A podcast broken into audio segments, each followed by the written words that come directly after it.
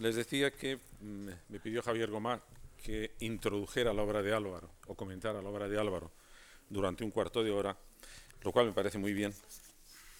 Que lo único que no sé es si conseguiré mantener durante un cuarto de hora a Álvaro sin hablar, escuchando. Le pido, por lo tanto, que se reporte, que se comporte como un niño bien educado y que escuche lo que se merece. El éxito de la narrativa de Álvaro ha hecho que su poesía pase sigilosamente, casi de puntillas, de incógnito por el paisaje literario español. A mí me parece un fenómeno injusto a todas luces, primero por la gran calidad de su poesía y en segundo lugar porque eh, yo creo que su poesía sirve para entender bien su prosa, que lo que hay en el fondo de todas sus novelas es una experiencia que la primera manera que tuvo de exponerla fue a través de la poesía. Y que, como el otro día decía, la poesía concentra todo, limita todo, va al núcleo y es por lo tanto mucho más clara de ver la diferencia que en el terreno mucho más eh, variado, mucho más informe de la narrativa. Yo no conocí a Álvaro en el Colegio Mayor. Los dos acabamos de llegar de la provincia. Eh, yo llegaba de Toledo y él llegaba de Santander, pero pasado por Palencia, que es su primer carácter. Eh, a él le interesaba mucho la poesía. En aquel momento no pensaba, mm, o por lo menos no lo confesaba, la posibilidad de escribir eh, novela. Le interesaba la poesía y la filosofía. Y de hecho tenía una especie, un aspecto un poco como de aguilucho y acostumbraba a pasearse llevando debajo del brazo un volumen enorme que era el índice Bonitz de las obras de Aristóteles. Bueno, impresionaba mucho.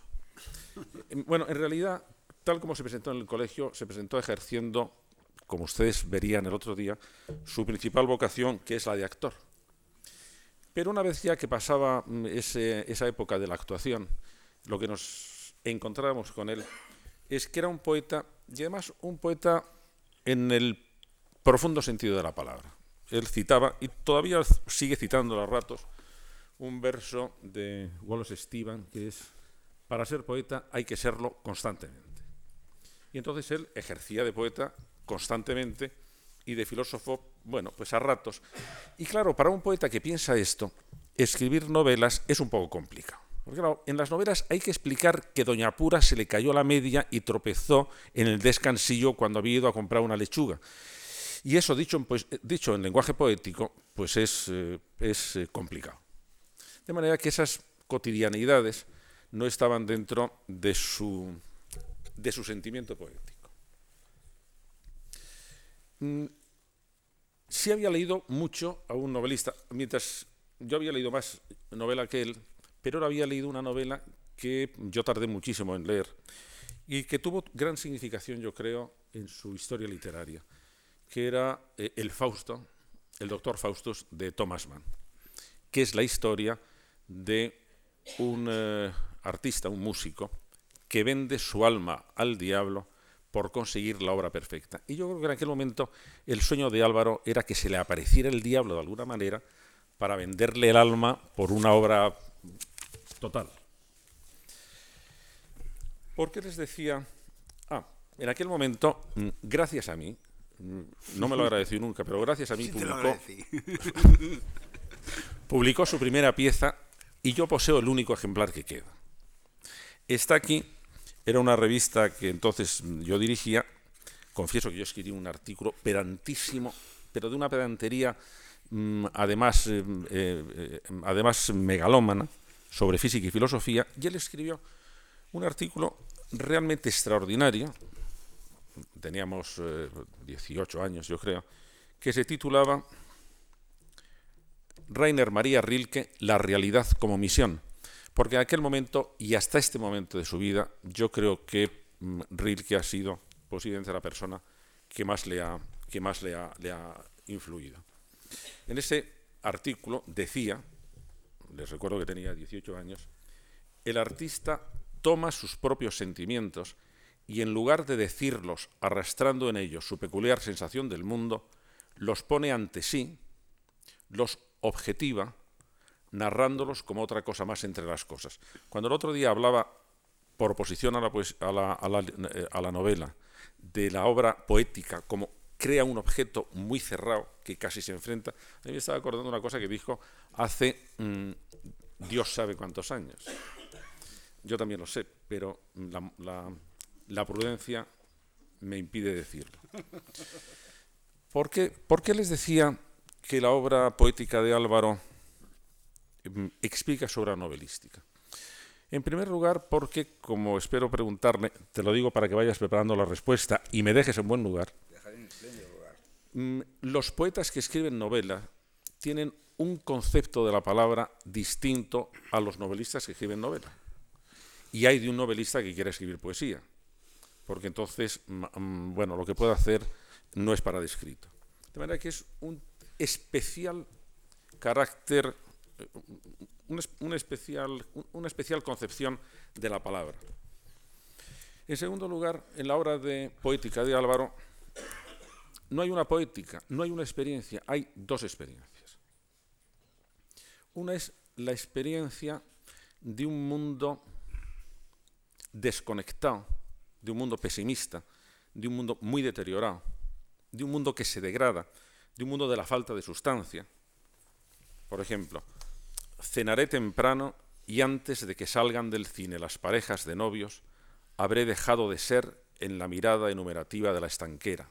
Es una persona que pasa, me, mantiene un momento una mirada distraída y después esa mirada ya pasa a otra cosa. O por ejemplo, una especie de desvinculación total. El tema de la desvinculación, te lo digo para que lo anotes, el tema de la desvinculación es un tema central en la obra de Pombo. Hay la poesía de la desvinculación, que si tuviéramos que buscarle un santo patrono sería mm, Eliot. Es I can't connect nothing with nothing. No puedo conectar nada con nada. Y ya en palabras de Álvaro, yo no soy de esta ciudad ni de ninguna, he venido por casualidad y me iré esta noche. era también una poesía irónica, y la ironía tiene una fama, una buena fama que no merece. La ironía es absolutamente destructiva y la poesía irónica de Álvaro pues es también destructiva.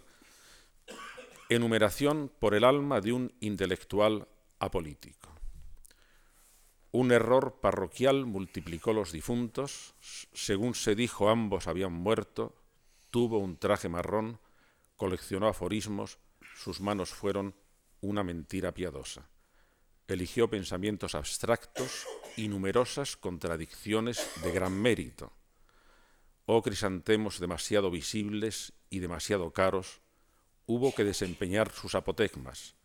Encontramos alrededor de tres mil verdades electas, no es fácil decir qué edad tendría. Pero frente a este poema del fracaso, que tiene su porción narrativa en, eh, las obras de la primera edad, que empiezan con, de la primera edad literaria de Álvaro, que empiezan con relatos sobre la falta de sustancia y termina con la terrorífica delitos insignificantes.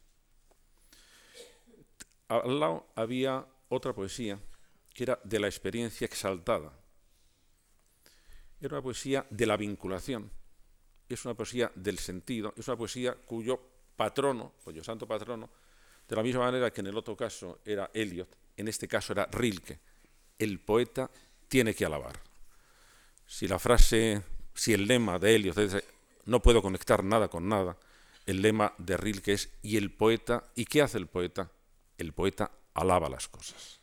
Y esta es una poesía distinta, porque entonces lo que aparece no es una realidad degradada, sino que es una realidad brillante. Alégrate, Álvaro, alégrate, si la ciudad es dichosa. Es una poesía, además de la luz, que la luz se extienda más allá de nosotros, más allá de esta tierra devorada por sombras de sospechas, de malicias. Y desde esta poesía se vuelve también a la poesía anterior, como si de alguna forma quisiera desdecirse, deshaz todos los reinos que he inventado, mis fábulas, mis nombres, porque en la nieve acumulada lirios más dulces, más fríos que nosotros, dicen lo suficiente sin hablarnos. De luego me, parece estupendo. ¿eh? O sea, no es porque estés presente, pero me parece realmente estupendo. Entonces, frente a la poesía, frente a la literatura, que era la literatura del deterioro, que termina con delitos insignificantes, empieza la, novelística de la luz, de la exaltación y de la bondad. Empieza con eh, eh, el metro de platino iridiado, eh, sigue con la que mm, a mí me parece su mejor obra y más desconocida obra, que es la aparición del eterno femenino, y se va adensando cada vez, adentrando cada vez más en temas mm, religiosos y en temas eh, eh, morales. Y aparece entonces una poesía de la recuperación de las cosas.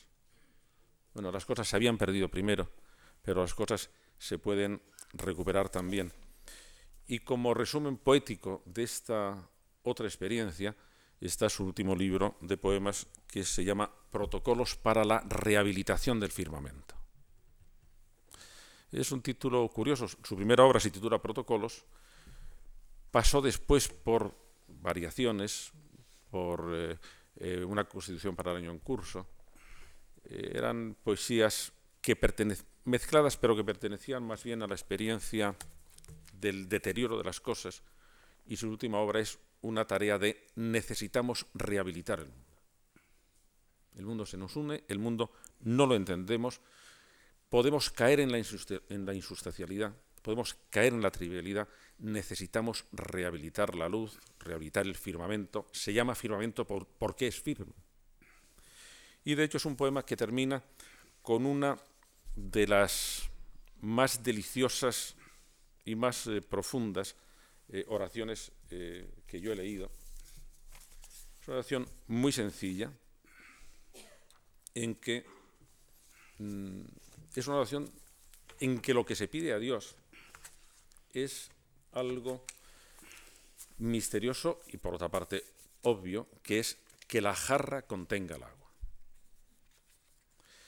En las, eh, al investigar sobre, para uno de mis libros sobre la historia de las religiones, me encontré con que los hititas tenían un dios, Telepino, que era el, que era el dios que pertenecería, sería la divinidad de la experiencia de la desvinculación de Álvaro Pombo, porque cuando se iba, entonces las cosas dejaban, perdían su vinculación natural. La hierba no crecía, las vacas no daban leche, las cosas no se caían, o se caían las que no se debían eh, caer, se había producido una alteración brutal de lo normal. Y entonces, con muy buen acuerdo, como esa era la situación en que la primera poesía de Álvaro estaba, lo que reza es para que las cosas vuelvan a alcanzar su consistencia, su plenitud, y la oración termina diciendo, te rogamos, Señor, que la jarra contenga el agua, te rogamos, Señor, empieza un poco antes, que es,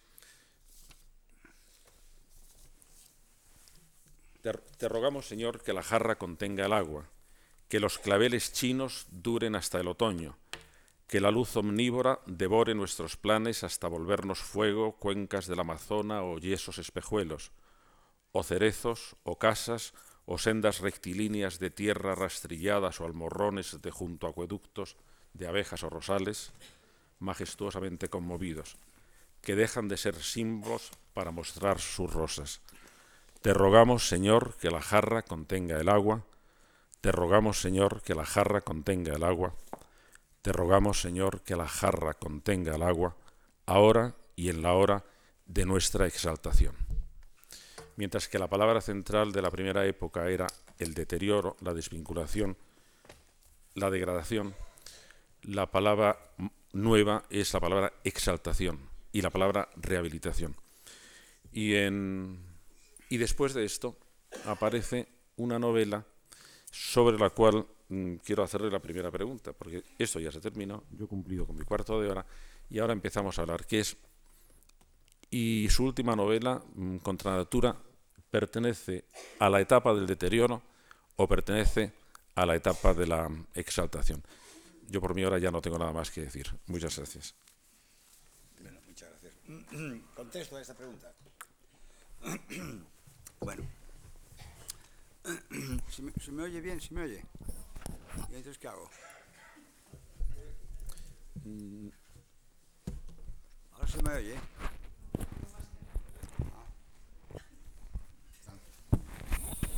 Ahora sí. Bueno, a mí me, ahora se me oye bien, ¿no?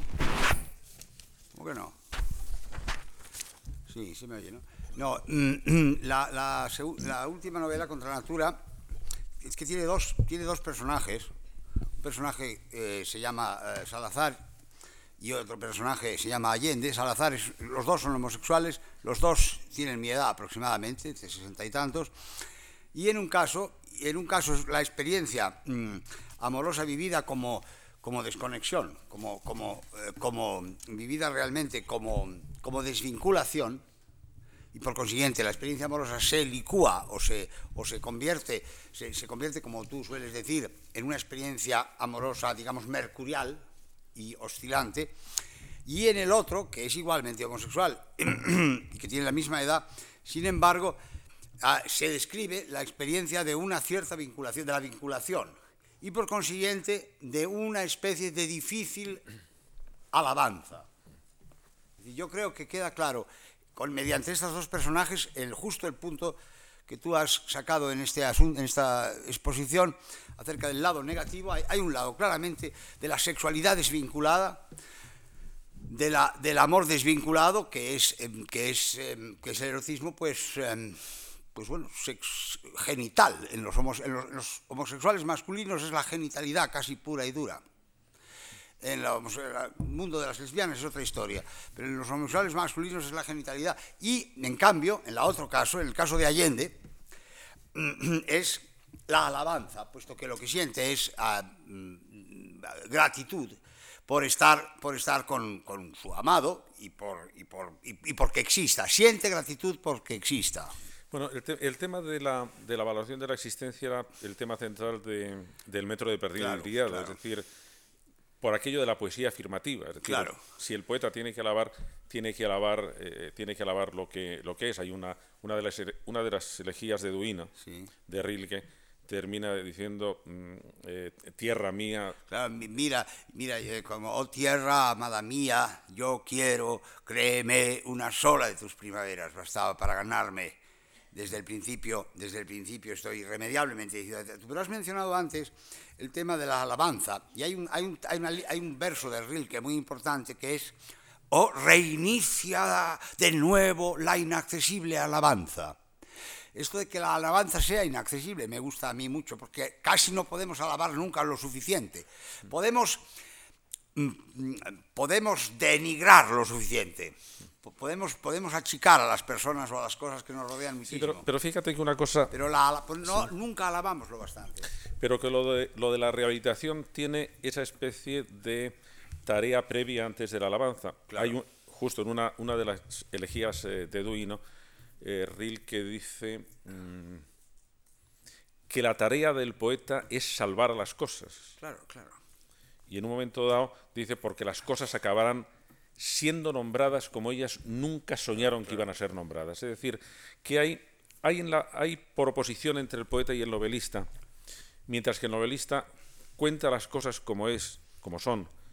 La experiencia del poeta es una experiencia de alguna forma transfiguradora, va a decir a las cosas no mejor, no, va a decir a las cosas mejor que lo que son, aunque sin, sin explicar eh, eh, sin olvidar también la limitación o la pequeñez de muchas cosas. Es decir, hay, hay una especie de gran, eh, de gran impulso transfigurador del poeta que puede contar la miseria, pero transfiguradamente. O, o, o... Que, es un tema, que es el tema nietzscheano, un poco.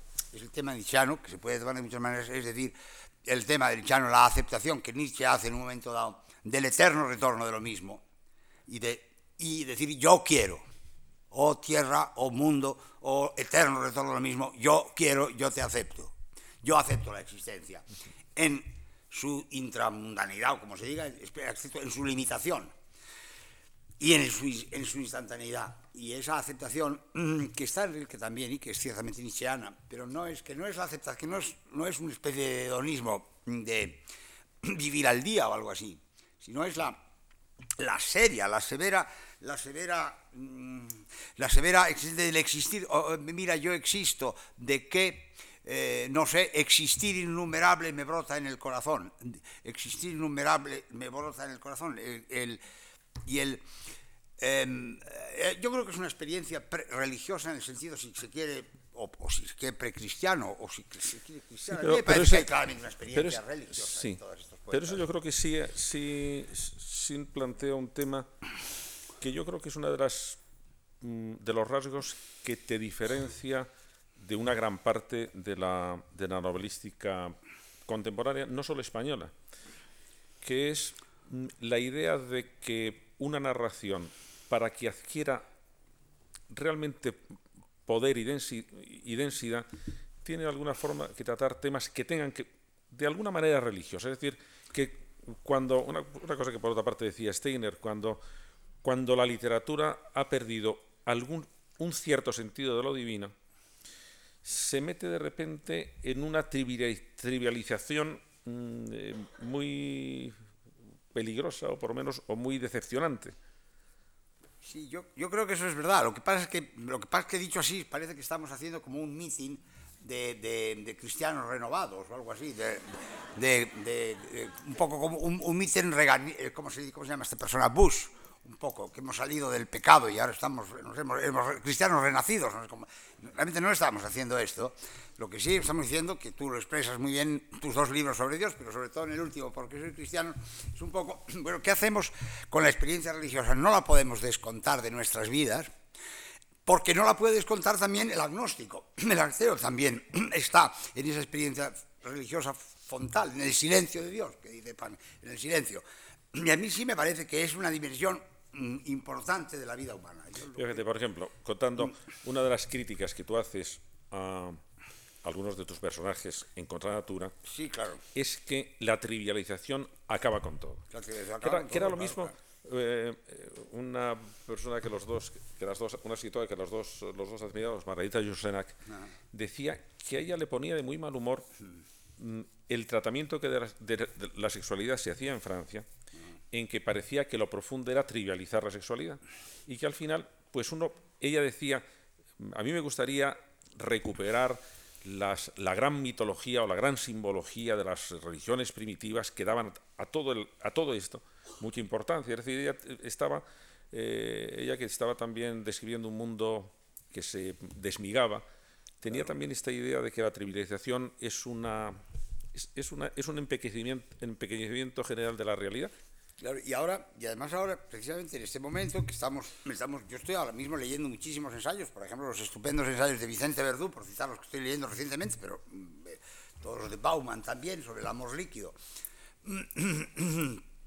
Estamos leyendo, estamos, estamos asistiendo a una descripción hecha por personas muy conscientes, que son de nuestra edad, que no son frívolos ellos mismos, estamos asistiendo a la descripción de un mundo desvinculado, una vez más, de un mundo ingenioso en tu sentido, en el sentido que tú lo usabas en el, en la, en el elogio y la reputación del ingenio, y, mm, eh, y por ejemplo, una, una, sexualidad ingeniosa, quiero decir, eso es esa es una expresión tuya, y una sexualidad ingeniosa es una sexualidad, mm,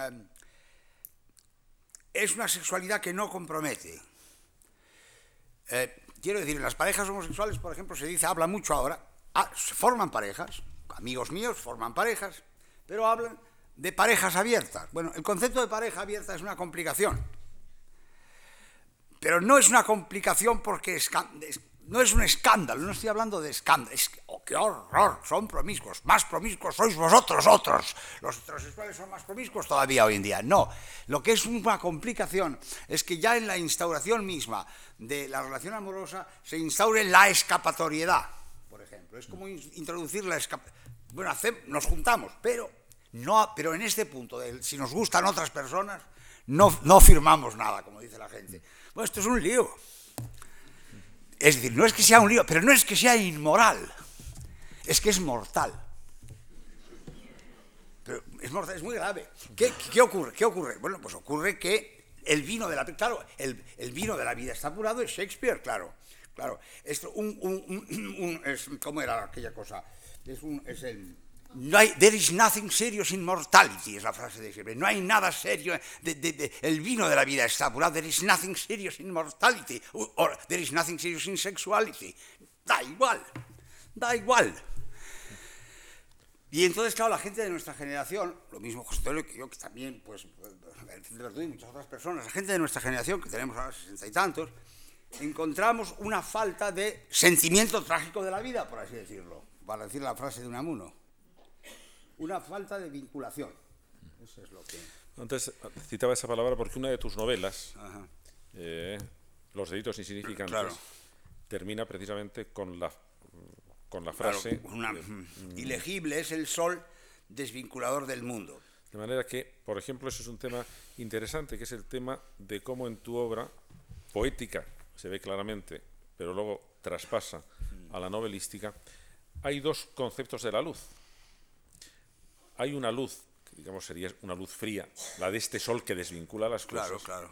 Y hay luego otra luz, la luz del firmamento rehabilitado, que al contrario lo que hace es vincular, vincular claro, todas, claro, todas, claro. Las, eh, todas las cosas. Claro, sí, eso es así, eso es así. La frase ilegible es el sol, desvinculador del mundo, es un juego, es una especie de, de variación negativa sobre el texto de Platón. El, para Platón el sol es el bien, el sol es la imagen del bien, el sol en la imagen platónica es el bien supremo que unifica el mundo.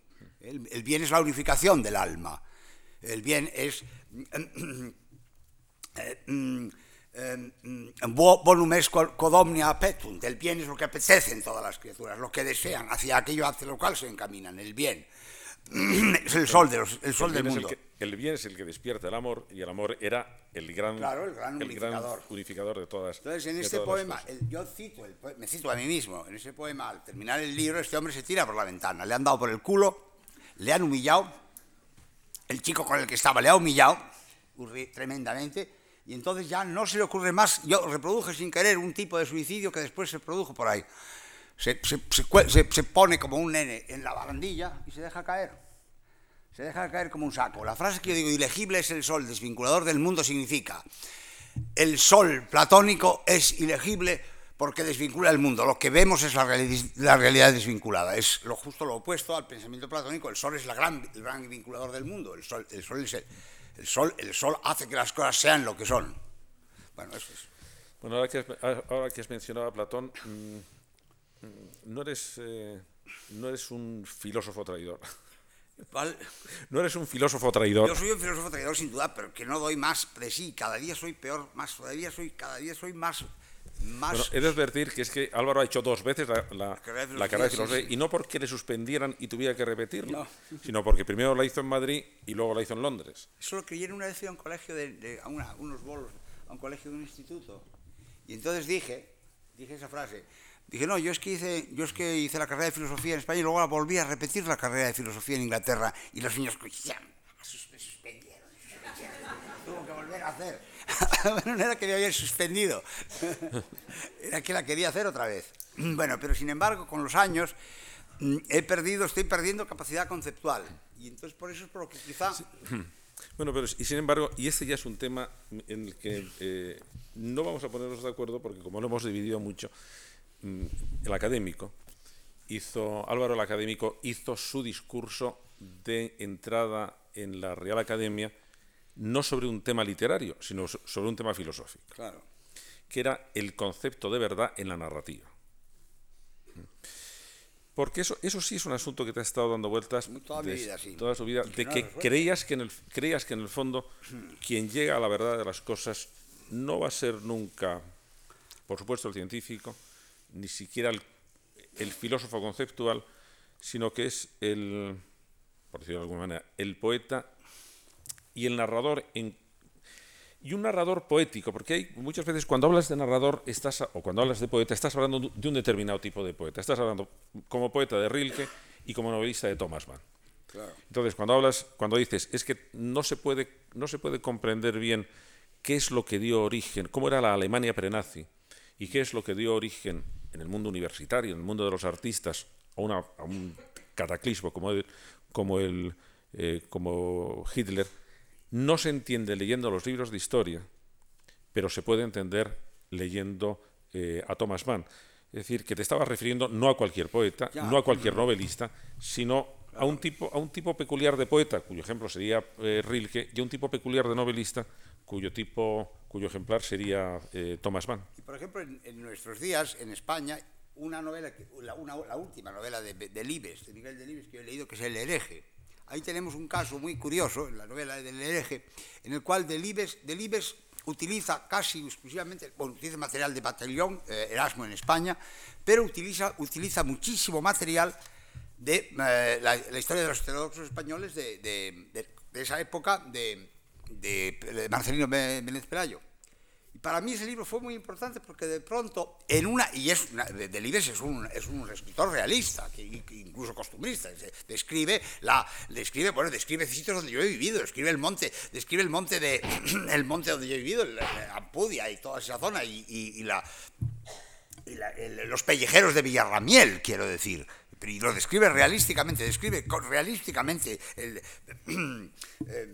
todo ese mundo de, Valladolid, entre la raya entre Valladolid, Palencia, Medina, de Río Seco, ¿dónde están en el siglo XVI español los personas, los, ¿cómo se llaman? Los, los, los cristianos reformados, para quienes Erasmo, sobre todo, pero también Lutero, les ha les ha convencido de que, de que la fe cristiana puede vivirse renovadamente y alejada de, toda clase de rituales repetitivos y falsos y, bulas y limosnas, historias. Se puede vivir en el interior. El hombre puede dirigirse directamente a Dios sin intermediarios. Entonces, ese libro de, Delibes tiene para mí, es, expresa narrativamente la verdad de una época y muy poderosamente además. Sí, pero fíjate que ahí te metes... Pero claro, es difícil acotar el concepto. Sí, ahí te metes, ahí te metes en unos jardines un poco complicados, que es el jardín de la, de la novela histórica, porque en, eso sí, en eso sí, sí hemos estado en la misma onda porque hemos, hemos descubierto los dos la historia, muy tarde. Sí, muy tarde. Y, y, y tú has escrito, has escrito el libro que yo creo que es más poéticamente perspicaz sobre un tema histórico que es la historia de San Francisco de Asís. Sí, lo creo después de La biografía, un libro por otra parte. Eh, porque además, pero ahí es que escogiste una personalidad mm, muy curiosa porque no sabemos muy bien cómo fue en realidad San Francisco de Asís, pero tuvo una cosa innegable, que era su enorme capacidad de suscitar leyendas y de, y de suscitar Experiencias, experiencias poéticas. Pero te metiste en un asunto más complicado que es la cuadratura del círculo. La cuadratura del círculo, si tomas una persona, la historia de la cuadratura del círculo ya surgió de una manera curiosa. Claro, claro, muy curiosa. Porque... Eso sí que surgió de una conversación. La historia que, va, que a contar ahora surgió de una, de una, conversación de domingo. Nosotros nos reunimos muchos domingos, casi todos los domingos, a comer y a, y a hablar. Después de comer, una, una sobremesa.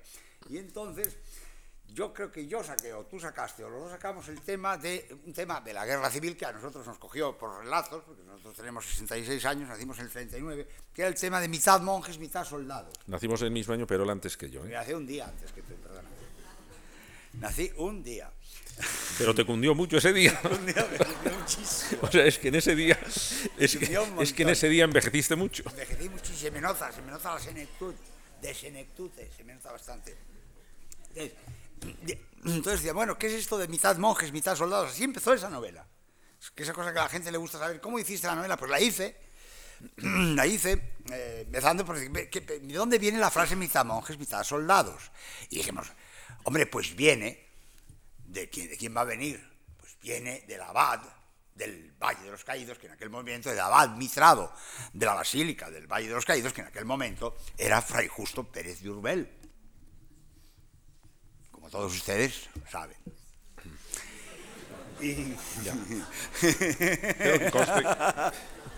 Admirable, don Fray Justo con aquel anillo. Bueno, pues resulta que, claro, entonces tiramos de la cuerda de Fray Justo Pérez de Fray Justo Pérez de era un benedictino. Y de los benedictinos. Lo que conste que esa, cuerda la tiré yo. ¿eh? Es más, hiciste más que tirar de la cuerda. Produjiste el libro adecuado, que esa es una habilidad que te, eh, reconozco y desde aquí públicamente reconozco y admiro, que trajiste el libro exacto. que no es fácil. No es fácil dar con el opúsculo, con el opúsculo exacto para comentar exacto. Claro, sobre todo porque como el opúsculo es más pequeñito, Es- se, se, le llama peor. opúsculo por eso, porque quiere decir pequeños. Es, es un, es un librito pequeño. Quiere decir, no es un volumen, no son 30 tomos. Es un opúsculo dentro de una copia, la copiosa obra de San Bernardo, que son 14 tomos en la edición de la VAC, me parece. algo así. Bueno, entonces, el opúsculo se titulaba, eh, ¿cómo era? Elogio de la nueva milicia de Cristo. Y el elogio de la nueva milicia de Cristo es el, el- es el, es el opúsculo fundador que funda, funda la orden de cisterciense. Y es una de las piezas literarias. Bueno, más bien la orden de los templarios. Claro, claro. Perdón, ¿qué tonterías estoy diciendo? Es un cisterciense que ha fundado primero la orden de los cistercienses, claro. La orden de los templarios estaba fundada ya, llevaba 10 años, pero iba malamente. Iba malamente porque no tenía, no tenía ideólogo. No tenía ideólogo. Y entonces, entonces, ¿quién va a ser ideólogo? Pues mi San Bernardo de Claraval, que era palabrón, era muy palabrón. Y entonces les anima, les anima. Es lástima que no podamos dedicar varias sesiones aquí en la Fundación MAR a Bueno, explicar. por ahí es- pues por ahí está Javier sugiriendo. Bueno, por eso lo estoy sugiriendo en este momento, porque al fin y al cabo serían unas perrillas, por otro lado. Pero lo que quiere decir es una lástima que no podamos dedicar a explicar, a explicar San Bernardo palabra por palabra. Bueno, si las vas a invitar, él ya que se dedicó No. a multiplicar por, cuatro, por 28 palabras todo lo que leía, Todo lo que leía, increíble. pues ya... le- Claro, ese, y bueno, pero ahora hemos perdido el hilo. Estamos explicando el origen de esta cosa. No, tú como eres novelista pierdes el hilo. Yo como soy razonador no lo pierdo. Estabas diciendo cómo los templarios encontraron el ideólogo, Y, y te encontraba el ideólogo. en un palabra. no solo el ideólogo, sino el sastre. Porque el- no solo el ideólogo, sino el sastre les hace el uniforme. Les pone, Bueno, es que los cistercienses eran siempre hombres de muchos saberes eran, y de eran muchas... muchos saberes y eran hombres de mucho poner, quiero decir. No, esos eran los uniacenses, Es- los que se ponían de punta en blanco. Pero minuto, pero minuto, los, los, los, los San Bernardo, lo que San Bernardo detalla, entre otras cosas, es cómo tienen que ir vestidos estos chicos. Hay un punto, hay un punto risqué en todo esto. En esta existencia de que sean muy viriles, por ejemplo, que tenga esto vir, sé hombre. Yo recuerdo de otro, ¿dónde he leído yo esto? En En Camino. otro autor. En- En otro autor. Esto vir, sé viril. Bueno, también, esto es otro autor, ¿verdad? Sí, eso todo. Vale. Conte- contemporáneo, Me- sí. me- contemporáneo. contemporáneo, sí. Vale. Bueno, pero mm, ciñete al Este, tema. Yo me ciño en el sentido de que era un material narrativo de primera magnitud. El opúsculo que José Antonio Marina saca, se va a, la, a su biblioteca y trae de repente el tomo donde viene, es un material narrativo de primera magnitud. Sí, porque es un escritor excepcional. Porque es un escritor excepcional, Sobre claro. todo cuando se deja llevar de la mala leche. que la Claro, de la malísima leche. Y tiene, hay dos grandes caricaturas. Una es la caricatura de los cluniacenses, de lo que comen los cluniacenses, que es, es de primera, es, es, es, es- es que decir, me- se merece un cursillo completo en la Fundación Mar. Y, Ya le- el, Y segundo, después- no, el segundo o está incluido en el primero. El que está- damos un completo. Y luego después, y luego después, ¿cómo, cómo se vestían los guerreros? Cómo iban los guerreros emperachados, que llevaban unas, unas sedas y unas guarradas. Y entonces es cuando, le hace el uniforme de los legionarios de Cristo. Que- perdón, De los templarios. De los templarios, perdón. de- es la edad, es la edad. Es la edad, que se me va un poquito la edad. ¿Y cómo les pone la malla? Hay, hay, un- hay unas descripciones de la malla, la malla que rodea las, las torneadas y fuertes piernas de los soldados, que verdaderamente haría las delicias de cualquiera de nosotros. Bueno, esp- espérate. No. Horror. Pero, eh, no, pero a lo que íbamos es que a mí me, a mí me proporcionó, a mí me proporcionó realmente una, eh, la idea de hacer una novela sobre la inmensa contradicción del concepto, la palabra, la eh, cuadratura del círculo, porque en esa, en esa parte de estas bromas de la malla, que son verdad, y la de la comida y todo, hay este tema de que de Deus lo vult y que matar eh, sarracenos da gloria a Dios.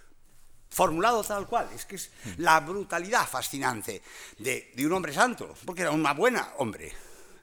Muy palabrón, pero muy buen, buen pero un hombre bueno. Bueno, que de hecho, de hecho eh, convocó la Segunda Cruzada. Convoca la Segunda Cruzada, que es una carnicería terrible, es un fracaso. Y en, bueno, bueno pero entonces, entonces ahí es una, es una obra en que eh, estudias eh, la escritura, estudias la historia, la historia de las cruzadas, la historia de los, de los cistercienses, lees parte de la parte más relevante de la obra de San Bernardo, que por otra parte es muy buen escritor, pero no se le puede leer todo así de corrido porque hay que gastar la vida entera, y haces una novela histórica, pero una novela histórica en la que estás convencido de que de que has acertado con lo que es la verdadera personalidad de San Bernardo.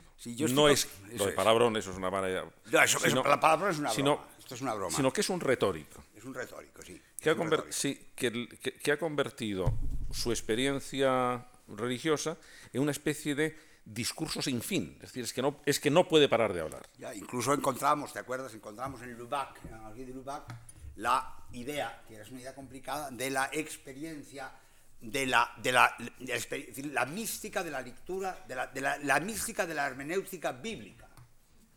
Que era, que era una cosa complicada.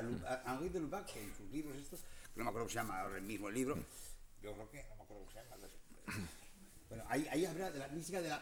Es decir, son hermeneutas, son hermeneutas de las Sagradas Escrituras, y entonces vienen todos esos sistemas de, capas que hay, el, el, sentido literal, el figurado, el anagógico, el otro sentido, todas esas cosas. Pero bueno, San Bernardo no sé dónde... Pero con, pero con eso, Álvaro, te encuentras con un problema, que es, mm, eh, todo escritor hace un pacto con el lector. Y entonces le dice, lo que le voy a dar es una novela, y entonces lo que dice es, no se fíe usted de lo que diga, es, de lo que diga la novela.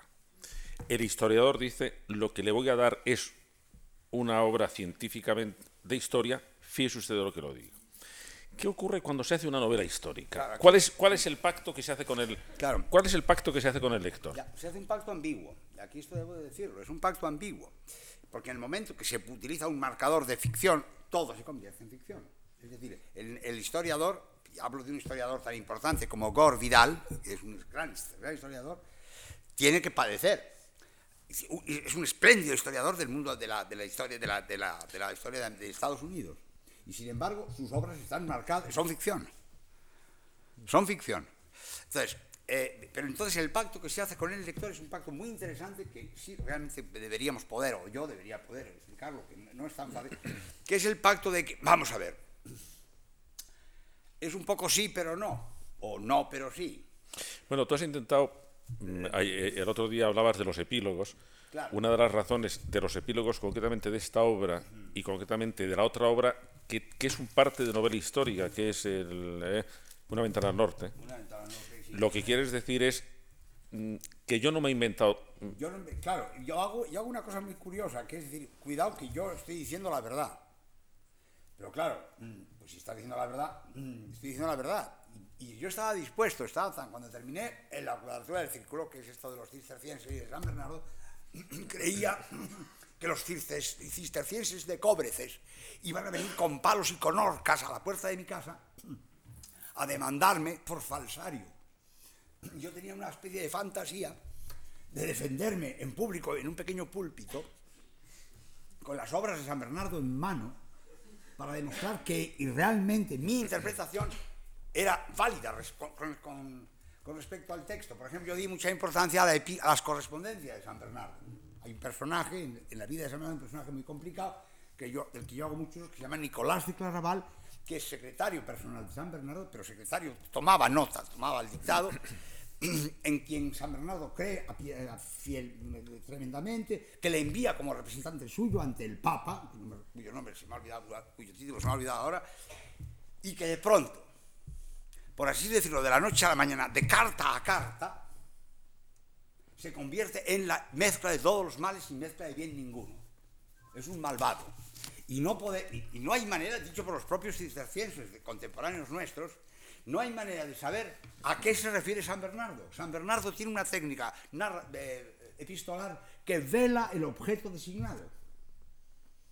Quiero decir, si yo digo que una persona que es malo como el mismísimo demonio, ciertamente no, puedo, no explico nada, quiero decir. ¿Eh? Eh, su marido era el mismo demonio, como la niña aquella de la canción. ¿Os acordáis de Mari? Mari... Bueno, es... Esas frases no dicen nada, eh, no designan lo, lo, el objeto. Bueno, pues lo, que yo decía, estábamos hablando de la clase de verdad contienen las, las, las novelas. El, narrador se tiene que resignar a decir que es una verdad meramente narrativa, que el pacto que hace con el lector es llevarle todo lo posible en el interior de la verdad objetiva, de la verdad documental, para luego decirle, sí, pero esto tiene usted que tomarlo con, con, un granito de sal, tiene usted que tomarlo un poco, como si no lo hubiera dicho. Es, es curioso, es, en cierta manera es una cosa humilde de los narradores. Aceptar que eres un narrador es aceptar que no eres un científico, es, es aceptar que no eres el dueño de la verdad. Sí, pero el otro día, en el, en el título de la conferencia, que debía estar en la conferencia que no nos diste, ponías... ¿Cuál? ¿Di todas las sí. conferencias? No, no la diste toda. Porque decías que la literatura era una casuística de la verdad. Sí, es claro. Que eso es otro asunto. Porque una de, la, porque una de las cosas que hace... Eh, vamos a entrar a otro asunto. Tu, tu, tu novelística es una novelística con preocupaciones... ¿Te ha preocupado la bondad? Que ya decía Dostoyevsky que, que, no había ningún tema más complicado para poder escribir novelas sobre ello. Claro. Acuérdate de las cartas, Dostoyevsky se queja mucho, quiero escribir la historia de un hombre bueno, pero no sé cómo hacerlo. Y estuvo muchos años dándole vueltas y al final escribió El idiota, que es un título irónico para, mm, para ver el, el, príncipe Miskin, la, la, dificultad que se tenía, porque está, estamos hechos literariamente para la... Eh, para la, para, para la maldad. Es decir, hay, hay, en la, hay en el campo literario es más atractivo narrativamente la maldad que la bondad. Y de hecho, en la, y de hecho una de las peculiaridades tuyas es que te has, llevas, yo creo que seis obras intentando escribir, la histo escribir historias de santos. Claro, Santa María. Eh, claro, por lo menos ustedes, en este caso, en la última novela, en Contranatura, el tema, la, la persona santa, o la figura santa sería, la figura que es una mujer, es Emilia. Emilia es la que dice que hay que vivir alegremente, hay que vivir con alegría, bene agere aclaetaris, de Spinoza, vivir con rectitud y alegrarse, el consejo que da, el consejo que rige al bueno, al buen homosexual en el libro, en mi libro, no es, no, es dejar de ser homosexual o cualquier cosa, es simplemente o vivir rectamente, como los ocho preceptos del Buda, y alegrarse, vivir alegremente, vivir con alegría. Bueno, es el mismo tema, este del bien, que es un lío, es complicado. Pero, pero vamos a otro, otro, otro asunto, a lo que a mí me parece que es el, el, una, de las cosas incomprensibles en tu producción, que es que mmm, la obra tuya que menos éxito ha tenido es la obra tuya que a mí me parece mejor, que me parece más redonda, que me parece más... Eh, que, es, que me parece una creación de un estilo de un estilo literario muy peculiar que es eh, la aparición del eterno femenino. Porque es una novela, mm, es una novela, entre otras cosas, con un, con un gran humor que no es comicidad. No, no encuentras que en, tus, que en tus novelas que hay siempre un aspecto cómico, pero es un tipo de aspecto cómico muchas veces muy duro, es decir, es muy sangriento. Hombre, claro, mientras sí, mientras que en la aparición claro. del hetero femenino es una el, el, humor entra dentro de una especie de reconciliación del mundo. Bueno, es reconciliación con la, en este caso, con la infancia. Claro, sí, sí, ahí, ahí es una reconciliación claramente con la infancia, que tiene, frente a la infancia mala, digamos así, de, de ¿cómo se llama? del héroe de las mansadas sí. de Mansal, que es la, la, la, la, infancia que es endemoniada, por así decirlo. Eh, esta es una infancia reconciliada y bien humorada, claro. Sí, sí, sí, sí. Ese es un... Me gusta a mí ese libro también, sí. Eh, no, pero decías tú que lo de la verdad en las novelas. En ah, no, la verdad sí. Ahora es a, eh, a quien se me ha ido el hilo. Sí. Mm, ha sido muy cordial en decirlo con tal suavidad. Pero no, te decía que hay otro tipo de verdad que maneja el novelista. En España no tenemos una tradición de novela psicológica. Claro, no y eh, recuerdas que eh, Sartre decía, Sartre que es una de nuestras comunes eh, fascinaciones, Sartre decía que la gran prosa psicológica francesa deriva de los escritores moralistas franceses que crearon el género y que acostumbraron al francés a la introspección, cosa que en España no hemos, no hemos eh, tenido y por eso no tenemos gran tradición de, novelas, de novela psicológica. Entonces, novela psicológica. ¿Cómo se mueve la idea de verdad con las novelas psicológicas? Es decir, eh, haces una psicología ficción o, ahí entra, o ahí entra realmente lo de lo que yo hago son casuísticas narrativas de, bueno, de tipos de verdades reales. Claro, yo, yo, me acuerdo lo que a mí me impresionó un libro que los dos leíamos cuando éramos muy jóvenes, que era la, fenomenología de la percepción de Merleau-Ponty. Y en ese libro, Merleau-Ponty, que de luego quizá no sea hoy en día un filósofo tan importante, quizás se murió pronto o no, pero en fin, la, fenomenología de la percepción fue un libro para mí muy importante, porque, y fue muy importante por lo siguiente, aparte porque hablaba del cuerpo como ser sexuado, en un sentido que a mí me interesaba mucho, pero aparte de eso, fue porque explicaba que el trabajo de los fenomenólogos, es decir, de la ciencia, de la ciencia inventada por Husserl, de la parte de la inventada por Husserl, que es la idea de la descripción de las esencias, esa descripción, eso lo habían intuitivamente, eh, digamos, espontáneamente, estado haciendo siempre los narradores yo me acuerdo que eso, que eso es, y luego después yo recuerdo que en Inglaterra, por ejemplo, el profesor Hamlin, que fue un profesor que yo tuve, decía, hablando de Sartre, por ejemplo, decía, bueno, es que claro, los relatos, de, los relatos las descripciones, de, las cosas que Sartre describe están underdescribed, decía él, están infradescritas. Eso a mí me molestaba mucho, hay que reconocer que posiblemente tiene un punto de razón, porque claro, la descripción es imposiblemente no, pero es que yo creo que Sartre lo que hacía era describir justamente realidades muy poco realidades. Que, que estaban estables, se llamaba, pues, estaban en ese punto, que es por eso, que es, el, que es lo que es interesante en, la, en el alma. Por ejemplo, humana, claro. acuérdate ese momento en que cuando Sartre está, lo digo porque ese, ese, texto yo creo que tú lo has recogido o te ha influido en, en, en, en un arte para, para describir también este tipo de situaciones, cuando Sartre está describiendo como ejemplo de mala fe la anécdota de una pareja que se acaban de conocer, y era hace muchos años, que están en la barra de un bar y mm, el hombre le pone con intenciones no muy santas la mano encima del muso a la chica. Y la chica no dice nada, pero mientras sentía mmm, acercarse la mano, su conversación se iba espiritualizando cada vez más. Sí, de manera que es una especie de, mmm, de, yo me estoy convirtiendo en espíritu puro. Claro, y la mano me... no me afecta. Sí. Constato que no me afecta la mano. Era eso que estás contando. Sí, sí. Y claro, eso es... ah, claramente es la mala fe, ¿ves? Fua, es clarísimamente. Porque sí sabe, porque claro, sobre todo Sartre, que Sartre mantenía que no hay inconsciente. Es decir, que todos sabemos todo lo que nos está pasando todo el tiempo. Yo creo eso también. Eso que no me di cuenta, yo, yo, no soporto que nadie me diga no me di cuenta. ¿Cómo que no te, te diste cuenta? Seguro. bueno, no sé si contar, no sé si contar una parte mm, desconocida de tu vida profesional, que es que mientras estabas en Inglaterra, que yo no sé cuántos años pasaste, 10 o 11 o 12. Sí, por ahí, 12, 12 mientras actuabas en una profesión mm, muy honrosa, pero que, por supuesto, pero que parecería un poco incompatible con, la, con, con, el sano trabajo de escribir, que era... ¿Cuántos años estuviste de telefonista en un banco? De telefonista, yo estuve de telefonista, vamos, no fueron tantos años como parece. Pero muy intensos. Muy, fueron muy intensos. Yo estuve telefonista desde que terminé la carrera, por segunda vez, la carrera de filosofía, desde, desde mayo de 1964 hasta octubre de mil, o septiembre de 1977. Y, o sea que estudio un trienio, es lo que quiero decir. Quiero decir que yo es que tengo cuatro trienios. No, lo digo esto porque puede, hay personas que pueden creer que yo es que soy, estuve enchufado.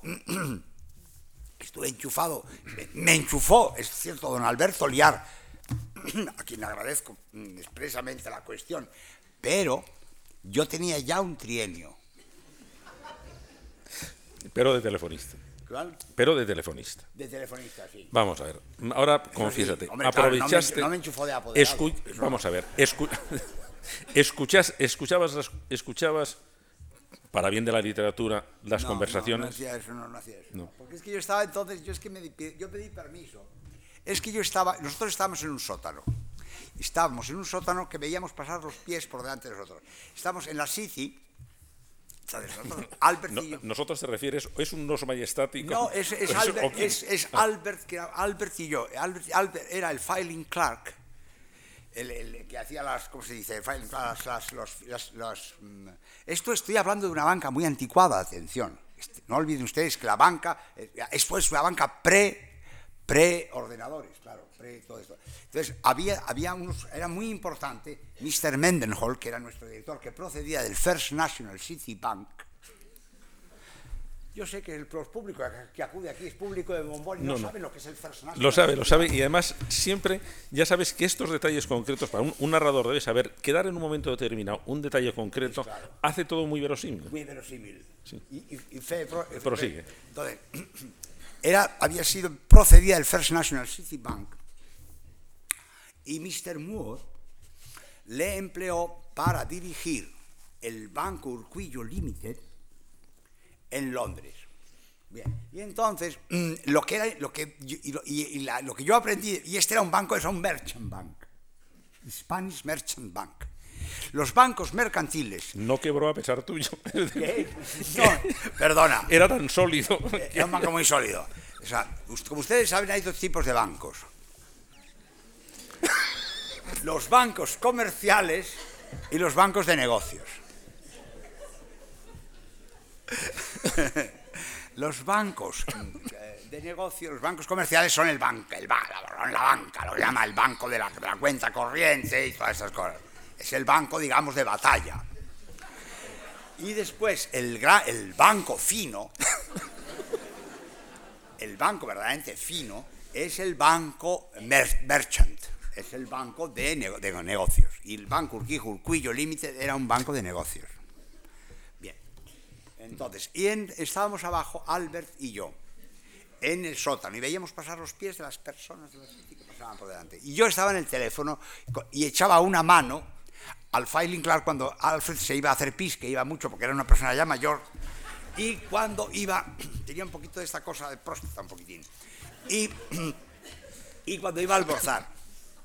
Y él me echaba a mí una mano cuando yo también, pues teníamos una hora para almorzar. Entonces él me echaba una mano porque, claro, había que atender las llamadas. Y entonces yo pedí permiso, porque entonces yo hacía un poco de traducciones también y cosas. Pero básicamente lo que hacía, entonces yo pedí permiso para mientras contestaba, porque yo prometí no moverme y no me movía. Y después de los profesores de instituto, el, el rate, el, ¿cómo se dice? la tasa de suicidios más alta, por lo menos en el año 1900, 1975, 76, 77, eran los telefonistas. Era una verdadera mortandad. Porque... Yo no sé si esto va a acabar explicando la versión narrativa o no. No, temo. No, justo, es no, justo es la, la- Era una mortandad. Entonces resulta que, atención, porque los, y entonces yo entraba y me ponía a las nueve, que yo llegaba a las nueve en punto, y estaba de nueve a una, a diez, a once, a doce, a una. A la, una paraba una hora para comer. Y me iba por la City, daba la vuelta por. Y después, de dos a tres, a cuatro, a cinco, a seis, porque hacía una hora extraordinaria. A las seis. Entonces yo pedí permiso para si podía, como yo tenía una máquina de escribir eléctrica en, en, en aquel, en el, tenía una especie de cubículo, era como una, como una alcoba, esas alcobas que hay en, en Ampudia de Campos, hay las alcobas, había un cuarcito y una alcoba donde estaba la camita. Pues yo tenía una alcoba. Y entonces yo pedí permiso para escribir a máquina mientras, mientras, y por alguna manera me dijeron que sí. Y entonces yo escribí ahí. Mientras conectabas, quieres decir. Claro, claro, claro. Banco Urquillo, good afternoon, yo decía perfectamente. bueno, si era, si era claro. afternoon, pero si no era... Bueno, o good morning, dependiendo. Yo dependiendo de lo que fuera. Yo lo decía bien, muy bien. Y luego tuve que alargarlo porque hubo un, un takeover, hubo un takeover bid de los- del Banco Hispanoamericano. Como entonces decía, era Banco Urquillo, y ¿cómo era? Urquillo, ¿cómo era? Urquillo Hispanoamericano. Tenía que decirlo un poco con este tono. Era la única gracia que yo tenía en Inglaterra en aquellos años, la, razón por la que me cogieron mi madre, por ejemplo, cuando conté que estaba mm, empleado en el, eh, que me habían empleado en el banco, mi, madre me preguntó, ¿pero qué te han puesto de botones? Digo, no, peor todavía, telefonista. Porque claro, la única gracia que yo tenía es que era bilingüe. En aquel momento era muy buen bilingüe minuto. Ahora ya he perdido bastante cosa, pero aún soy un poco eso. Entonces, eh, yo, yo podía hacer decir, decir hablar en do- dos, las dos lenguas combinando. Pero y para llegar ahí, Bueno, para llegar a habías, mm, habías eh, eh, tus anteriores puestos de trabajo. Mis anteriores eh, puestos de trabajo había sido cleaner. Yo fui cleaner. En Inglaterra so- sobre todo fui cleaner. Todos, muchos años. Porque cleaner era un trabajo. Yo fui, yo estuve en Bettina Staff Agency trabajando. Bettina Staff Agency era una agencia judía. Porque yo vivía en, Brent, en Brent Station, que es la estación siguiente a Golders Green, que es el norte de Londres, que es una área completamente judía. Y trabajé muchísimos judíos. Entonces, Bettina era una señora, era una judía espléndida, altísima y bárbara, que vivía en un chalet en Edgware Road al final, y que tenía, yo creo que está, yo creo- esto es lo que llamo yo superfetación. No, no, esto es lo que, esto es, lo que es la bis narrativa. Es decir, Claro, es la- es decir eso, eso que deberíamos, eso de que, que deberíamos aprovechar, mm, aprender todos, de que es que mm, o se saben contar las cosas o no se saben contar las cosas. Y normalmente mm, hay situaciones, como por ejemplo el enamoramiento, que hace que se cuenten mucho las cosas porque las cosas aparecen de repente todas muy interesantes. Oye, ¿y ¿qué has hecho en la oficina? Pues sí, en la oficina ha sido hoy fantástico porque estaba lloviendo. Y entonces llegó un señor y puso el paraguas justo en el momento en que entraba el jefe con un café. Y ya sabes cómo es de chinche el jefe. Y entonces tropezó y se cayó y nosotros no nos podíamos reír. Dos años después. ¿Y qué has hecho en la oficina? Lo de siempre. Ha perdido la bis narrativa. bueno, yo creo, yo creo que una de, las, una de las enseñanzas para la humanidad que debéis hacer los narradores es ver cómo la bis narrativa, mm, bueno, saca mucha punta a las cosas. O sea que sigue, puede seguir con Betina. Bueno, pues entonces yo, Betina, entonces Betina era una agencia de colocaciones de, de lo que se llamaba de chicos, de boys, era para los boys, pero que extra- extranjeros. Porque en aquel momento hubo, ese fue un momento en Inglaterra que los ingleses que acaban, que habían estado cuando era, venían de la época en que les había dicho, les había dicho Macmillan, you never had it so good que era, que era la época del laborismo, de Wilson sobre todo, que fue una época que luego después se complicó, pero fue una época de mucha expansión, es la época, son los años 70, son los, es los Beatles, es, la, son- es, es Carnaby Street y todo ese mundo un poco, ¿no?, que estaban.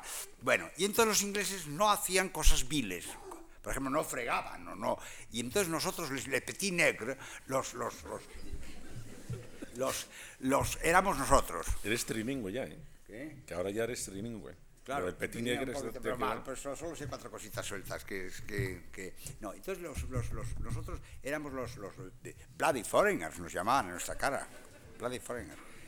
Pero sí, bueno, entonces yo, a mí, a través de un chico irlandés, encontré este esto de Betina, y con Betina estuve todo el tiempo, porque eso sí, yo lo que sí he sido ha sido estable.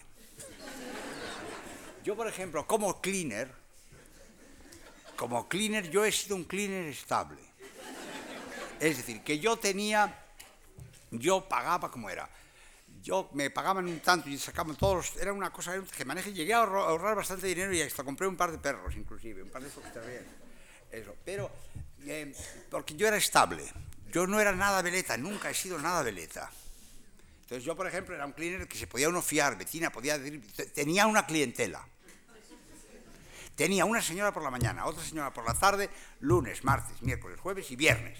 Y a Miss Pearson los, los sábados por la mañana, en la Vicarage. Miss Pearson era la hermana de Fada Pearson, que era un, era un, era un- un- anglicano de la High Church, que estaba, entonces yo estaba, iba a la Vicarage. Y había dos gatas, que, dos gatas persas que se llaman Britannia y Pandora. Bueno, que las, Las dos. las inmortalizaste. Las inmortalicé, sí, pero sin embargo son los dos únicos gatos que nunca me han querido. Eran unas gatas tan sumen, diffidente es la palabra, diffidente. Bueno, mm, Bueno, pero ahí se, ahí se- estamos ya re- re- resbalando en lo más, parece, parece No, una señor. sesión alcohólica.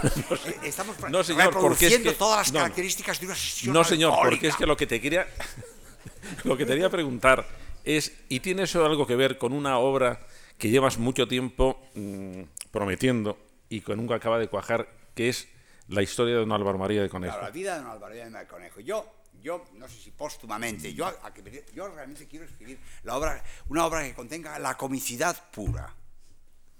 La, comicidad pura, es decir, que, que ya la gente no se puede, de puro cómico que es todo, la gente casi no se ría, les parezca, es decir, lo lean con, una, con un temblor de la risa eterna, por ejemplo, o algo así. Es decir, y es la vida de don Álvaro María de Conejo. Yo me llamo Conejo. Mejor dicho, yo desciendo de don Juan Pombo Conejo. Juan, don Juan Pombo Conejo no era, es una persona de Astudillo, provincia de Palencia, con que tenemos un origen marrano muy marcado. Quiero decir, y entonces nosotros vemos, don Juan Pombo, que se casó con doña Florentina, doña Florentina Villameriel, fuimos avanzando desde Astudillo todo hacia el norte, hacia el puerto de Castilla, que es Santander, comprando tierras y, comprando harina, comprando cosechas para hacer... Nosotros éramos harineros, vamos a decir las cosas claras. La parte mía, Pombo, es de harineros, de comerciantes. Por eso en el diario Montañés, cuando falleció don Juan Pombo Conejo, porque don Juan Pombo Conejo llegó a ser uno de los 15 hombres más ricos, esto ya, no sé si estoy divagando un poquito, llegó a ser uno de los 15 hombres más ricos de España. Quiero decir, eso se sabía porque era uno de los 15 grandes contribuyentes. De tan rico era que cuando don Amadeo de Saboya, cuando don Amadeo de Saboya viene a España y desembarca en Santander, entonces, ¿a quién, a quién, quién le puede recibir en Santander? Nosotros. Don Juan Pombo, nosotros, nosotros fundamos el Banco de Santander. Nosotros fundamos el Banco de Santander. No, no, sí, eso, No, esto es como se han callado. eso- no.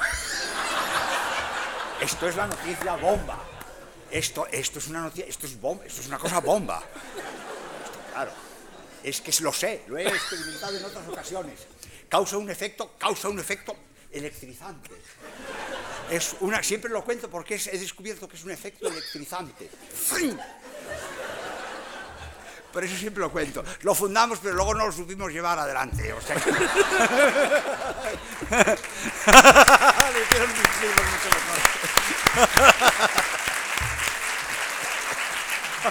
Bueno, pero entonces, ¿la escribirás o no? ¿Cuál? La- bueno, quiero escribirla, pero es que es una novela difícil porque hay una novela que tiene que ser de humor puro. Y es un poco un trasunto de todas estas gansadas que estoy contando toda la noche de mi vida. Vida de don Álvaro María de Conejo. Esto es. Pues esperemos. De todas formas, podías. No, no has pensado nunca en escribir una novela mm, hablada. Te lo digo porque después decía Javier Goma que puedes no ya. Oye, sí, me parece muy bien que nos haga unas sesiones. No, no, es que te haga a ti una se- que te haga unas sesiones para contar para contar esta historia, una historia que un transcriptor Es dirá. que haya que contarla. Es- es- sería un poco la- sería un tras, una especie de cosa como hizo Thomas Mann cuando hizo el Félix Krull. Es esta poca idea, es, es una cosa. La idea es hacer una obra final, tendría que ser final, lo cual realmente Thomas Mann ya había escrito todo lo escribible, todo lo que podía. Y entonces hizo una obra, bueno, de una especie de pícaro, por así decirlo, que era Félix Krull. Entonces, con una especie de. Yo, yo estoy, claro, es que yo tengo una edad ya. Entonces, mm, eh, eh, yo ya estoy pensando las obras de mi senectud. Es que tenga ningún interés en es- espicharla ni nada, pero quiero las obras de mi senectud. Entonces, esta sería una obra que me encantaría hacer, pero es difícil la comicidad. Es difícil porque no es comicidad de, de chiste, quiero decir. Ahora, fíjate, porque esto sí que ha sido aquello que decían los ingleses entre un take y un token. Esto, es- esto ha sido una, una muestra de lo que es de lo que es una habilidad narrativa. Es decir, como mientras estás contando una cosa, sí es verdad que te estás moviendo en dos planos distintos. Sí estás contando cosas reales que ocurrieron. Claro. Es decir, Father Pearson existió y las dos gatas. Pero, ¿en qué consiste esa especie de gran, amplitud que da la, narración cuando está una narración bien hecha? ¿En qué consiste contar bien una cosa? Claro, yo, yo es un tema que lo he pensado toda mi vida. Vamos, yo he estado rodeado de personas en mi casa, mi madre y mis hermanas, mis tías, eh, eran personas que eran estupendas narradoras de cosas, de lo que fuera. Entonces yo he vivido en un mundo en el que las narraciones nos sostenían, las narraciones... ¿En qué consiste? Es, si pudiera decirlo, todo sí que de verdad hacía la gran poética, lo que pasa es que no lo sé decir, no sé en qué consiste. Es una mezcla de el buen narrador.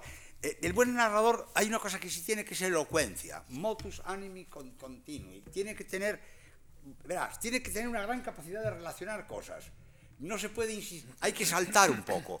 El buen narrador, el, el el buen narrador tiene, por ejemplo, a los hijos de Thomas Mann, el nombre del mago, Zauber, el, el, nombre que le daban los hijos a Thomas Mann, le llamaban el mago, porque de repente es que les, les contaba cosas, contaba y contaba cosas. Y lo vemos, por ejemplo, en Thomas Mann vemos, bueno, cuenta millones de cosas, decir, por supuesto que cuenta la vida de los, de los Buddenbrock, su familia de Lübeck, pero también cuenta cómo eran la, las operaciones de pulmón, los, los, cómo era Davos Platz, la nieve, las, yo qué sé, cómo era, un, cómo era Settembrini, un humanista italiano eh, tuberculoso, y, los jesuitas, y tal, salía todo. Era esa especie de, de esa especie de variabilidad dentro de una narración. Yo creo que eso es una de las gracias de los, grandes narradores, quiero decir, esa especie de útero incesante, esa especie de tú decías de los, de los eh, cuando íbamos a, a, Gredos y veíamos el agua la sensación de la incesantía, el manadero que no cesa, la sensación de, los neveros. Los neveros decían, bueno, no, es, incesante. Esa sensación de, de, Y es posiblemente lo que a mí me hace a veces desconfiar de la poesía cuando es demasiado hermética y demasiado preciosa. Que produce objetos con perfectos, pero que quizá a mí me disgustan un poco, con todos los respetos, por supuesto, por eso me gustan formas como el romance, que es muy incesante. El romance es una forma poética incesante.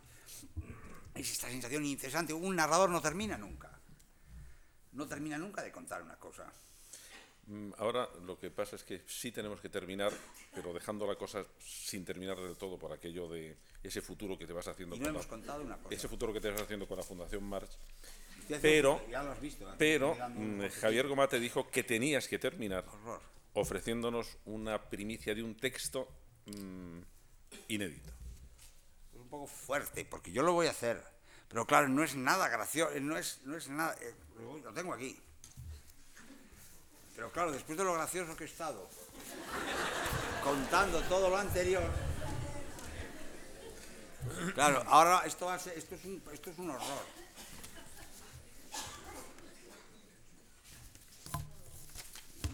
leerlo, yo creí que... aquí...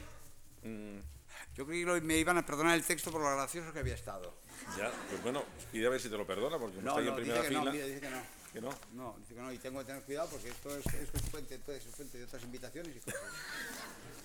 Bueno, pues voy a leer entonces, voy a leer de una novela sin nombre que estoy escribiendo y que tengo ya 14 folios, porque no voy a dar el, el nombre, se llama Novela 2006, de momento, 2006. Y voy a leer es el segundo capítulo, porque el primero es, primero es, los dos capítulos están estructurados más, son dos personas, el primero es el padre y el segundo es un, muchacho joven, que vuelvan a una casa, los, van en coche, el uno le llevan, ha ido en tren y le han ido a recoger el, criado y demás, la otra es el hijo que va, en, ahora como cuento aquí, en un Hyundai Coupé, azul turquesa, va a la finca.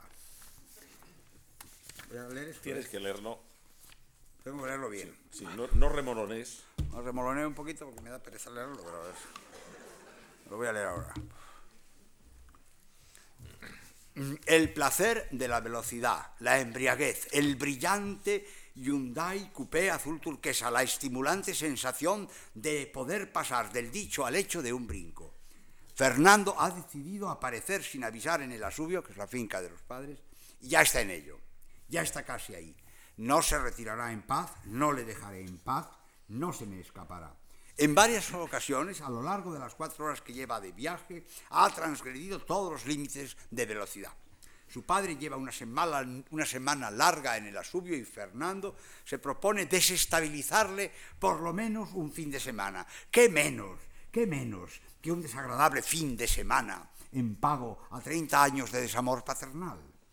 Incluso sin vernos reflejados, nos impregna nuestro propio cuerpo de sí mismo, nos doma, nos seduce. Fernando Campos vibra con su automóvil su cuerpo en la alta velocidad de los pensamientos, sus pensamientos envenenados. Veinte años atrás tenía diez años y Matilda viajaba, Matilda es la madre, Matilda Matilda viajaba en jet particular de Nueva York a Brasilia y Juan Campos, padre, se encerraba en su despacho y leía y oía música de cámara de Brahms, conciertos para clarinete y parecía dormido cuando se sentaba a almorzar con los hijos y Matilda tal vez llamaba por teléfono desde Tokio. Matilda llamaba a hora y a deshora. ¿Cómo puede amarlo? Se preguntaba Fernandito. ¿Cómo a mi madre alguien puede amarla? ¿Qué hostias pinta en Río de Janeiro o en Seattle? Pintando la mona con los del Fondo Monetario eh, Internacional o con el Banco Mundial, mi madre. Fernando Campos dice de sí mismo, piensa de sí mismo, que no es para una prisa, que requiere detenimiento. ¿Y quién se detuvo en mí? Mis padres no se detuvieron en mí, ni mi padre ni mi madre. No fui amado. A diferencia del hijo pródigo gilqueano que no quiso ser amado, Fernando Campos quiso siempre ser amado y no fue amado. Pero tampoco fue desdeñado o maltratado. Sencillamente no fue amado. Y un texto de Pessoa se le queda grabado, se le reproduce ahora y lo recuerda ahora en plena autopista, da vueltas al texto desasosegante de Pessoa de un heterónimo Alberto Caeiro que dice así, el campo a fin de cuentas no es tan verde para los que son amados como para los que no lo son. Sentir es distraerse. Con esto quería decir Pessoa que el hijo de Juan Campos, este Fernando Campos del Hyundai Azul Turquesa, está en condiciones de disfrutar el verde de los campos más, los paisajes, la belleza justo por no haber sido amado y haber sido desamado. A cambio, como en premio, una intensificación de la sensibilidad poética y pictórica. Valiente bonificación de mierda. Llevar a cabo un proyecto como el de Fernando Campos, el proyecto de martirizar a su padre en su retiro, impedirle retirarse confortablemente, requiere una intensidad pueril sorprende casi más este aspecto pueril que la grave voluntad de vengarse que el proyecto también contiene. ¿Qué piensa hacer Fernandito? ¿Cómo piensa perturbar a su padre?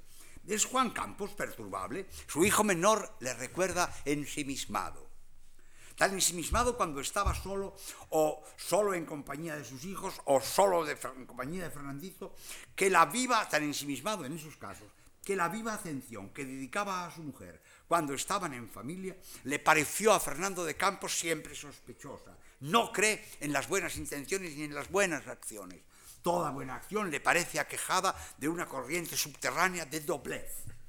En el caso particular de su padre, la doblez le parece a Fernando Campos tanto más evidente cuanto menos capaz es de especificarla con precisión. Por eso viaja a la suyo esta tarde lluviosa de octubre, arriesgando la vida propia y ajena en su Hyundai azul turquesa a 160 kilómetros por hora, para desdoblar la doblez, desplegar la plegada doblez, desenmascarar al padre enmascarado, al matrimonio enmascarado. Y no hay mejor manera de desenmascarar a alguien que poner a prueba sus nervios. Los desquiciados saltan solos, explotan revelándolo todo. él mismo, el propio Fernandito, perdida la ingenuidad muchos años atrás en la adolescencia, con 14 o 15 años e incluso antes, ha perdido los nervios muchas veces. Fue considerado por su padre y también en parte por su madre un niño nervioso, el más inquieto de los tres hermanos, y fue y esto es lo imperdonable, lo que, según, Fernando Campos no prescribe, no obstante considerársele único, fue trazado como los otros dos, los acomodaticios Flavia y Jacobo, los plegados a la buena vida y a la conformidad. Pero a, conformidad, pero ¿a qué clase de evidencia apela Fernando Campos cuando se refiere a la doblez de su padre? Sobre todo de su padre más que de su madre, puede darse una sensación de evidencia sin un objeto correspondiente evidente ante los ojos, es muy posible que las evidencias de los hombres religiosos tengan este carácter. La intensidad evidenciante precede al objeto evidenciado y casi lo sustituye. Tener, por ejemplo, la evidencia de que Dios existe o, de que Dios nos ama precede con frecuencia a todo evidenciarse del objeto mentado del amor de Dios o la existencia de Dios, que en cuanto tales quedan más allá de toda posibilidad de evidencia racional. Esto lo tengo que tachar, porque es un poquito pesado. Pero pero, y alarga la cosa, porque me interesó cuando lo decía, pero no hace falta ponerlo. Entonces, la falta de objetividad o de intersubjetividad, de una evidencia, por eso dice que soy filosófico, dice que soy un novelista filosófico, y es porque pongo estas leches de la evidencia y esto. Pero realmente no es. La falta de objetividad o de intersubjetividad de una evidencia cualquiera no resta intensidad a la evidencia en cuestión. Es, es, es ese fuerte sabor túrgido de los sentimientos de quienes se creen en posesión de la verdad. Fernandito se cree en posesión de la verdad en lo relativo a la doblez de sus padres pero no puede aportar, de momento al menos en estos 30 años de vida, corroboración alguna de lo que tiene por evidente. A eso va a la subio, a eso se encamina ahora, a obtener la evidencia requerida de que sus padres no solo no le amaron a él en particular, sino que tampoco se amaron mutuamente y que el pretendido amor, amor conyugal de sus padres fue una mera maniobra de imagen, una escenificación de un profundo vacío interior que, en el caso sobre todo de su padre, a la fuerza ha de revelar algo más grave aún sea lo que sea, un adulterio quizá o cualquier otra cosa, una traición imperdonable que de común acuerdo el matrimonio había disimulado, negado, ocultado para seguir viviendo su aparente felicidad de multimillonarios. El vacío, piensa Fernandito, piensa Fernando, sumido en el éxtasis de su alta velocidad, quizá es eso, el vacío, piensa Fernando, sumido en el éxtasis de su alta velocidad, quizá es eso lo que quisieron ocultar, el sinsentido de sus vidas, la existencia sin sentido. Esta es la forma más extrema del nihilismo, la nada, lo sinsentido eternamente. Pero quizá es esto demasiado impreciso, esta nada del sinsentido. Y Fernando Campos sospecha con un cierto paladeo otros vacíos menores, más punzantes, más cutres en la vida de sus padres. A esto se dedicará al menos durante un fin de semana. Y ahora sonríe, reconoce este paisaje donde se encuentra ahora, estas hoces, con su profundo tajo y el río de montaña desplomándose rocoso, agujereado por la lluvia y las afiladas rocas, asediado por los regatos someros de la montaña inverniza. Ha tenido que reducir la velocidad del Hyundai para no despeñarse en esta carretera aún de doble sentido. Tomar estas curvas con reducida celeridad y con precisión le encanta, le hace sentirse en posesión de su vehículo y de sí mismo. Fernando, ya nos queda solo esto, Fernandito, Fernandito Campos, Fernando Campos, sabe que una parte del mérito de esta precisión procede del coche mismo más que de él. Los controles de estabilidad del vehículo le impiden derrapar en estas curvas que toma a 100 por hora. Sonríe porque sabe que está siendo injusto con sus padres. Sonríe porque se propone ser injusto con su padre este fin de semana. Breve e injusto. Velozmente injusto. Hubo un tiempo de comunicación y exaltación con su padre, no fue muy largo, fue el tiempo que precedió a sus 16 años, ese espacio del primero del debut entre los 14 y los 15. Ahí se sintió amado por su padre, admirado físicamente, acariciado con la mirada, vigorosos abrazos y chocar los cinco en los partidos de volei y playa aquel verano. Ahí, sobre todo, sintió en aquel año de, de, de primero debut que su padre admiraba su inteligencia rápida. La pasión de Fernandito por la velocidad, tan pronto como poseyó su primer automóvil a los 18, fue una mera imagen mnemónica, congelada no obstante su velocidad, vivacidad intencional, en comparación con la sensación de estar en estado de alerta ante su padre cada vez que su padre mencionaba ante los demás o al propio Fernandito la rápida inteligencia de Fernando. Intuitivo y rápido como como un tigre joven, como un tiburón joven. ¡Qué tontería! Este enternecimiento dura más tiempo quizá del que Fernandito quisiera. Coincide con la atención que tiene que prestar en ese momento del viaje a la complejidad de las hoces y los caminos vecinales después. Casi sin darse cuenta se alzan ante el Hyundai las verjas del asubio. Toca el claxon. Son casi las 11 de la noche. Llueve copiosamente. Bonifacio emerge con un enorme paraguas. Bienvenido a casa, grita Bonifacio. Ya ha llegado. De nuevo el claxon. Se encienden las luces del porche de la entrada. El propio Juan Campos abre la puerta principal. Detrás de él aparece la figura, la esbelta figura de Antonio. El regreso es esto, murmura Fernandito Campos y sonríe a su padre.